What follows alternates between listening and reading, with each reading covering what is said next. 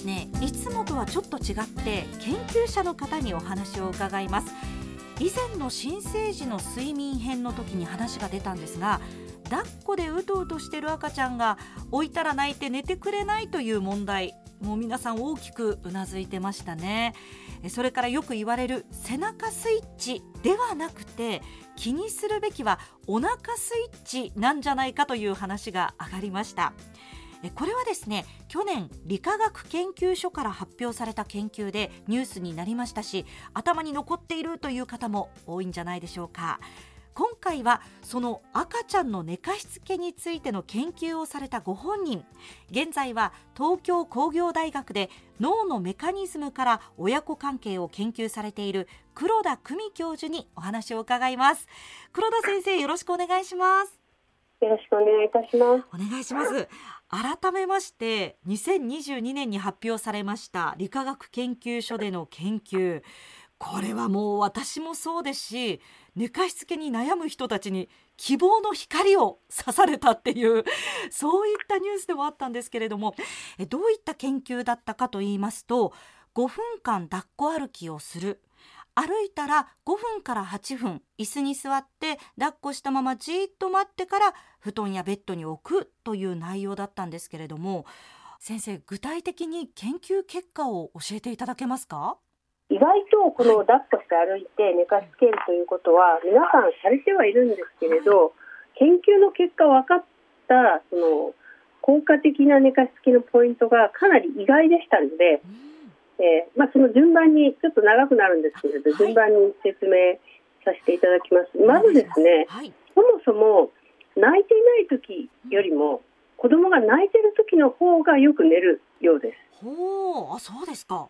これは私も相当意外だったんですけれど、おそらく眠れないからぐずって泣いているんだと考えられます。なるほど、本当は眠りたいんだよっていう気持ちでぐずっちゃってるわけですね。そうですね。で、その時にその抱っこ歩きという刺激が入ったことによって、えー、よく寝ると、はいうことだと思うんですね。どういうタイミングで寝かしつけを始めるかっていうことがあるわけですね。はい。はい。で、それからもちろん、あのどんなことを気にしてやるかってことなんですけれど、うん、えっと、その5分間はぴったりでなくてもいいんですけれど、やっぱり時計で測った方がいいです。勘でやると、意外と5分っていうのは短いような長いような時間でして、えー、はい、勘でやるよりはやっぱり時計で測るのが一番確実だと思います。はい、もちろん砂時計みたいなものでもいいわけですけれど、はい。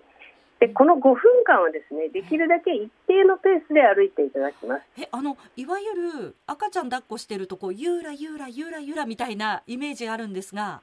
はい、それよりはこうスタスタ歩くような感じですか？そうなんですね。この方がいいということも私もあの全然想像してなかったんですけれど、はい、赤ちゃんはこの動きの変化をにすごく鋭敏に気づいているんですね。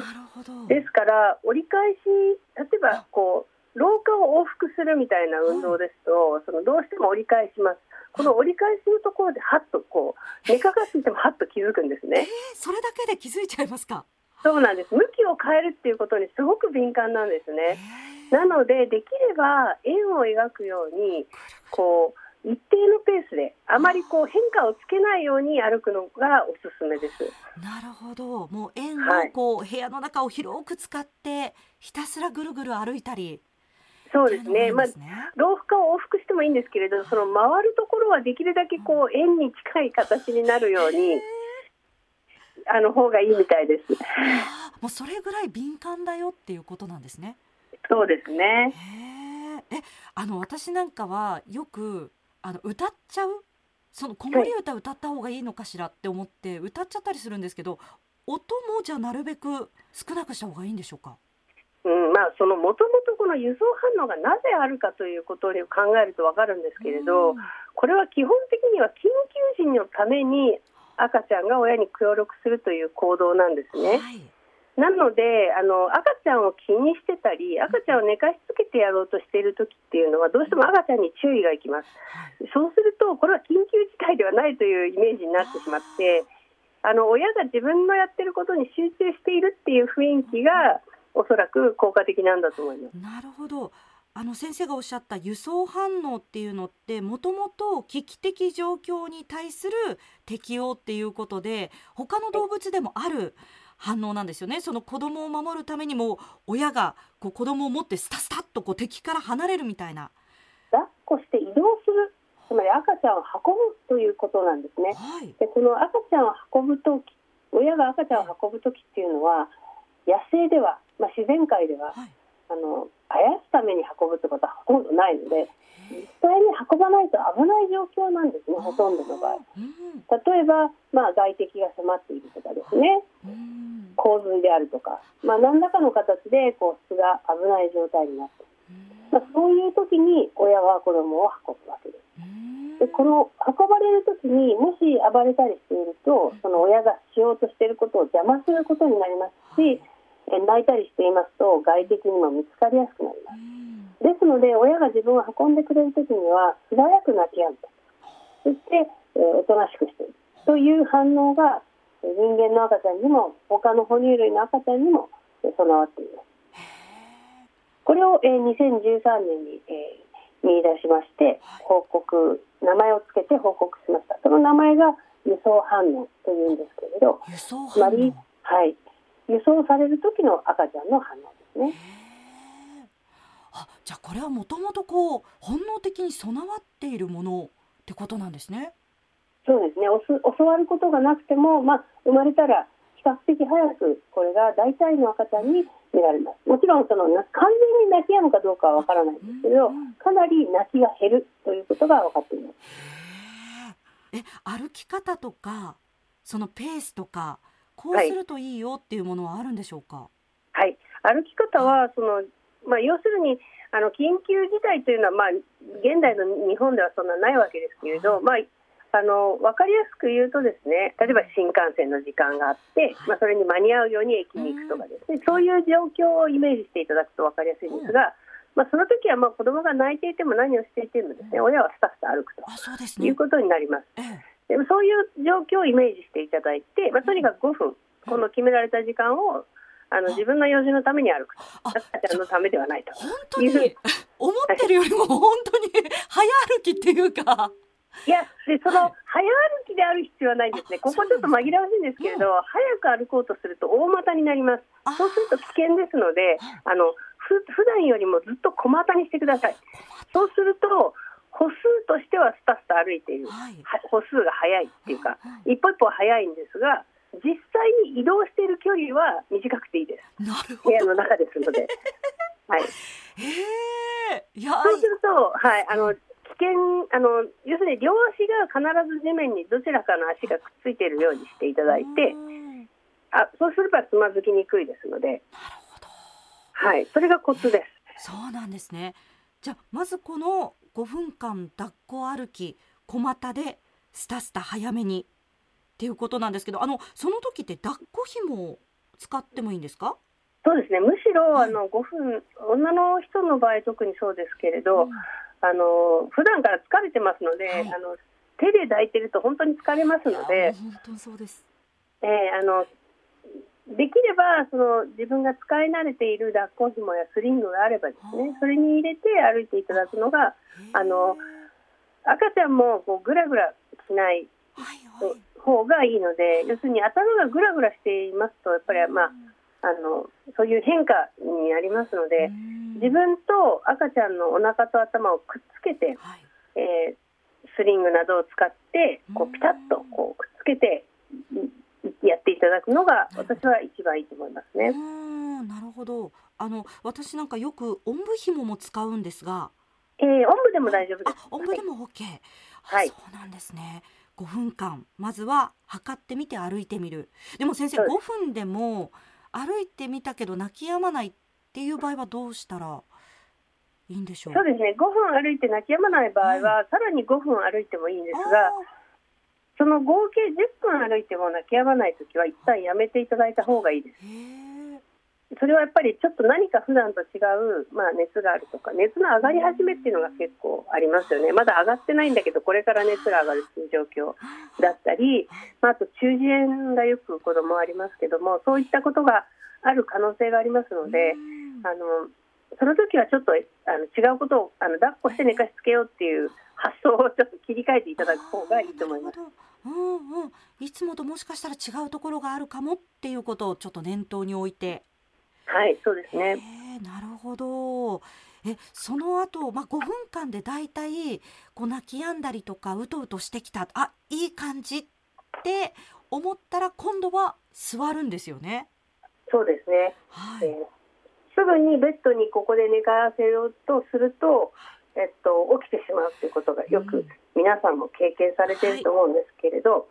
そういうことが起こります、うんうん、そこであのしばらく抱いているんですけど、まあ、その時立っている必要はないのであの座るんですけれどこの座ってる間は、まあ、普通に静かに座ってあのややあんまり明るくないところで静かに座っていただくのがよくてそうすると歩いてる途中では寝られない子でこの座ってる時に寝る子もいます。あそうなんですね。そっかどこが寝入りのポイントかっていうのは本当にその子によって違うわけですね。そうですね。はい。えでそのままじっと5分から8分ぐらい座っていましてでいよいよベッドとかお布団に置くっていう時はやっぱり静かに置いた方がいいんですか？と私もそう思ってゆっくり置いた方がいいのかなと思っていたんですけれどその成功した例と失敗例を比べた時、差はなかったんですね。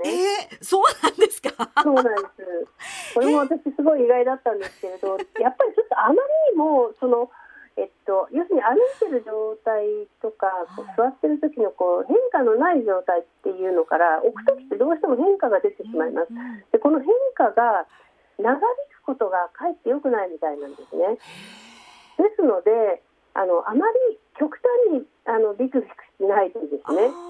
普通に寝かせてあのいただいてあのしっかり眠っていればむしろこの寝かせ終わった瞬間に眠りが深くなります。これもすごい意外だったんですけれどやっぱり赤ちゃんはやっぱりむしろ抱っこされている時はベッドに静かに寝ている時の方がよく眠れるようなんですね。あじゃあ本当にベッドに置いてあげた方がこうぐっすり寝入ることができるんですね。そうなんです。ただその置くときに十分に深く寝ていないと起きちゃうので、ここが難しいところなんですけれど、えっと一応このえっと睡眠の研究でですね。え眠り始めの8分平均8分ぐらい、まあ、人によって5分から10分15分ぐらいの間っていうのが、あのステージ1睡眠といいまして睡眠が浅いですね。でこの浅い睡眠の時はちょっとした物音でも起きやすいんです。ですのでこのステージ1からが終わるぐらい待ってから置くというのがおそらくいいのではないかと考えています。なるほど。えー、今あのちょっと教えていただいたことをこうギュギュッとまとめますと最初に5分間抱っこ歩きをするで歩いたら5分から8分椅子に座って抱っこしたままじっと待ってから布団ベッドに置くで置き方はそんなにビクビクせずとも大丈夫よっていうことを教えていただいたんですがあのさっきお話があったその置く瞬間変化っていうのにすごく赤ちゃん敏感なんだよっていうことなんですがこの研究の中にお腹スイッチその赤ちゃんと、まあ、抱っこしてる人のこの間に変化があった時に赤ちゃん起きちゃうなんていうそんな発表もあったと思うんですがこれはどういった研究だったんでしょうか？そうですね。この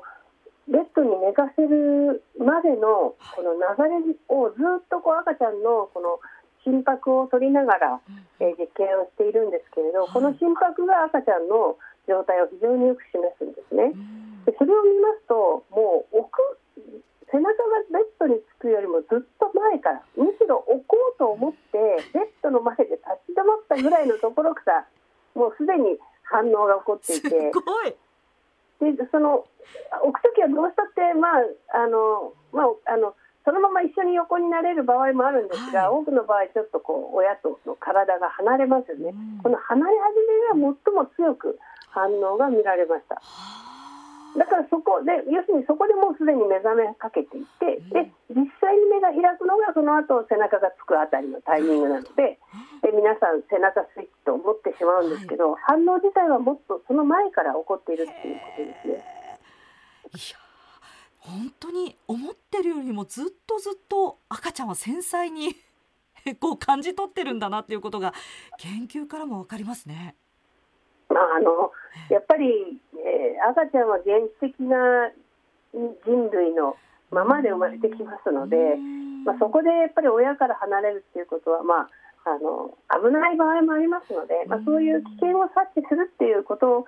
のためにこういろんな赤ちゃんの反応が備わっていると考えています。なるほどあの最初にその5分間抱っこ歩きをするっていうお話なんですけれども、まあ、これと重なるところもあるのか、例えばベビーカーで散歩に出ると寝てくれるとかあと車が動いてるとスッと寝てくれるとかで信号待ちで止まると泣き出しちゃうなんていう話もありますけれどもこれも関係があるんでしょうか？なんです。あのやはりこの抱っこ自体というよりも動いているという感覚がとても大事らしいんですね。ですから抱っこ歩きと同じようにあのベビーカー等でもだんだん眠くあの泣きや泣き止んだり眠くなったりします。ただそのやっぱり親とくっついている方がよりその反応が強く出ますので、でおすすめとしては抱っこ歩きなんですけれど、はい、別にベビーカーのお散歩でもあの大丈夫だとは思います。あそうですか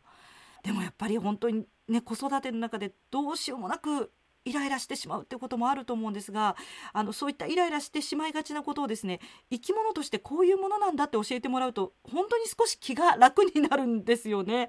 あの先生からこれは親がイライラするかもしれないポイントだけど生き物としてしょうがないんだよっていうこと他にもあればぜひ教えていただきたいです。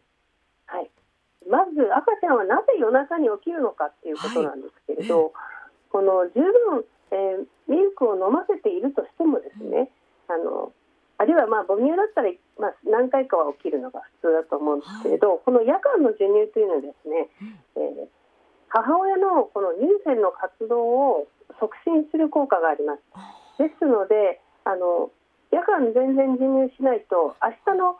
要するに自分がもらえる母乳の量が減ってしまうということになるんですね。これは野生状態であの要するに人工的なミルクがない世界では死活問題になります。なるほど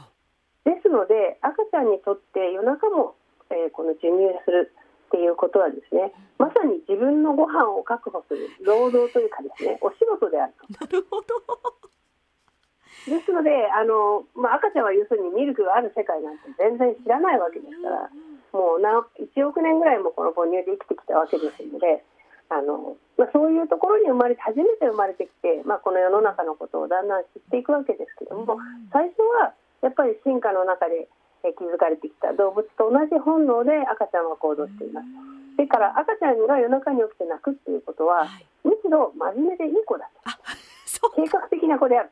ということもあるのかもしれないと思うわけですね。自分が生きるための準備をこの夜中にしてるわけですね。そうですね。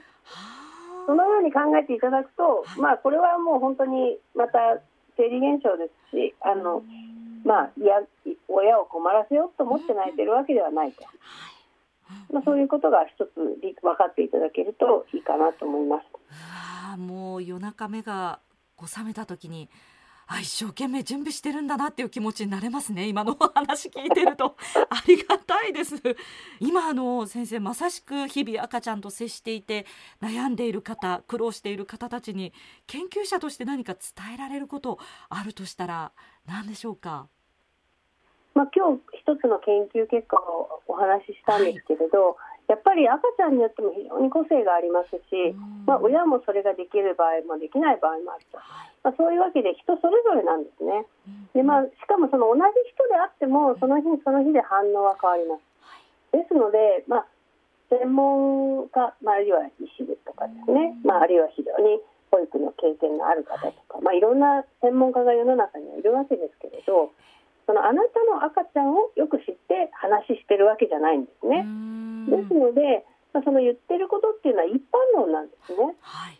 必ずしも一般論が当てはまらないことっていうのは当然あるわけなので、うんうん、その言われたからこうこうじゃなきゃいけないとかですねこうしなきゃいけないっていうふうに思わないで、うん、まああのそういうこともあると。でも私と私の赤ちゃんは自分が一番よく分かってるっていうことで自信を持って、まあ、次にどうするかっていうことは選んでほしいと思います。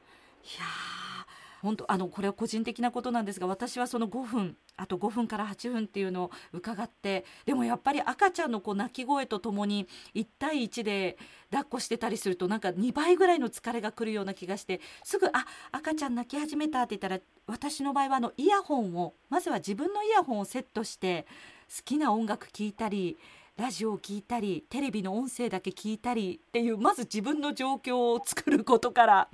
やっているんですがこんなママでも大丈夫でしょうか？はいあの親がですね、はい、結局ストレスを感じて、まあ、悲しい気持ち疲れてる気持ちそういう気持ちになってる時は赤ちゃんにもそれが分かります。赤ちゃんは自分だけ幸せになることはできないんですね。やっぱり親も幸せでいないと要するに親がなんでストレスを感じてるか不安なのか、子供には分かりませんので、そうするともしかして外界が何か危険なのかなって思っちゃうんですよね。だから自分が泣いてるせいで親がストレスを受けてるっていう発想はなかなかなくてですね、えっとまあ、子育てが大変ですかせてる場合が多いんですけども実際には、えー、何か危険があるのかなって思っちゃう。そういう誤解にもつながるんですね。そうするともっと不安になって泣くっていうことがあります。そうするともっと親が疲れると。これは悪循環です。ですので子供が泣いてるからといってあの本当にまあ、泣くぐらい元気があるっていう言い方もありますし、まあ、泣ける泣けないぐらい弱ってる時が一番ダメなのであのその泣いてる時はなんて言うんでしょうね。辛い気持ちに自分まで引きずられないようにすることがいいと思うんですね。そのために今おっしゃったように自分が音楽を聴くとかですね、まあ、そういったことで自分がその泣いてる赤ちゃんによって自分まで暗い気持ちにならないようにするっていうことはとても大事なことだと思います。いや先生ありがとうございます。なんか背中を押していただいたような気がして今日もイヤホン片手に頑張りたいと思います。頑張ってください。ありがとうございます。ベビーのいる生活迷える子育て応援ポッドキャスト。番組では座談会に参加してくださる子育て中の皆さんをいつでも募集中ですまたこんな悩みがあるのでいろんな人の経験談を聞きたいというテーマも募集しています。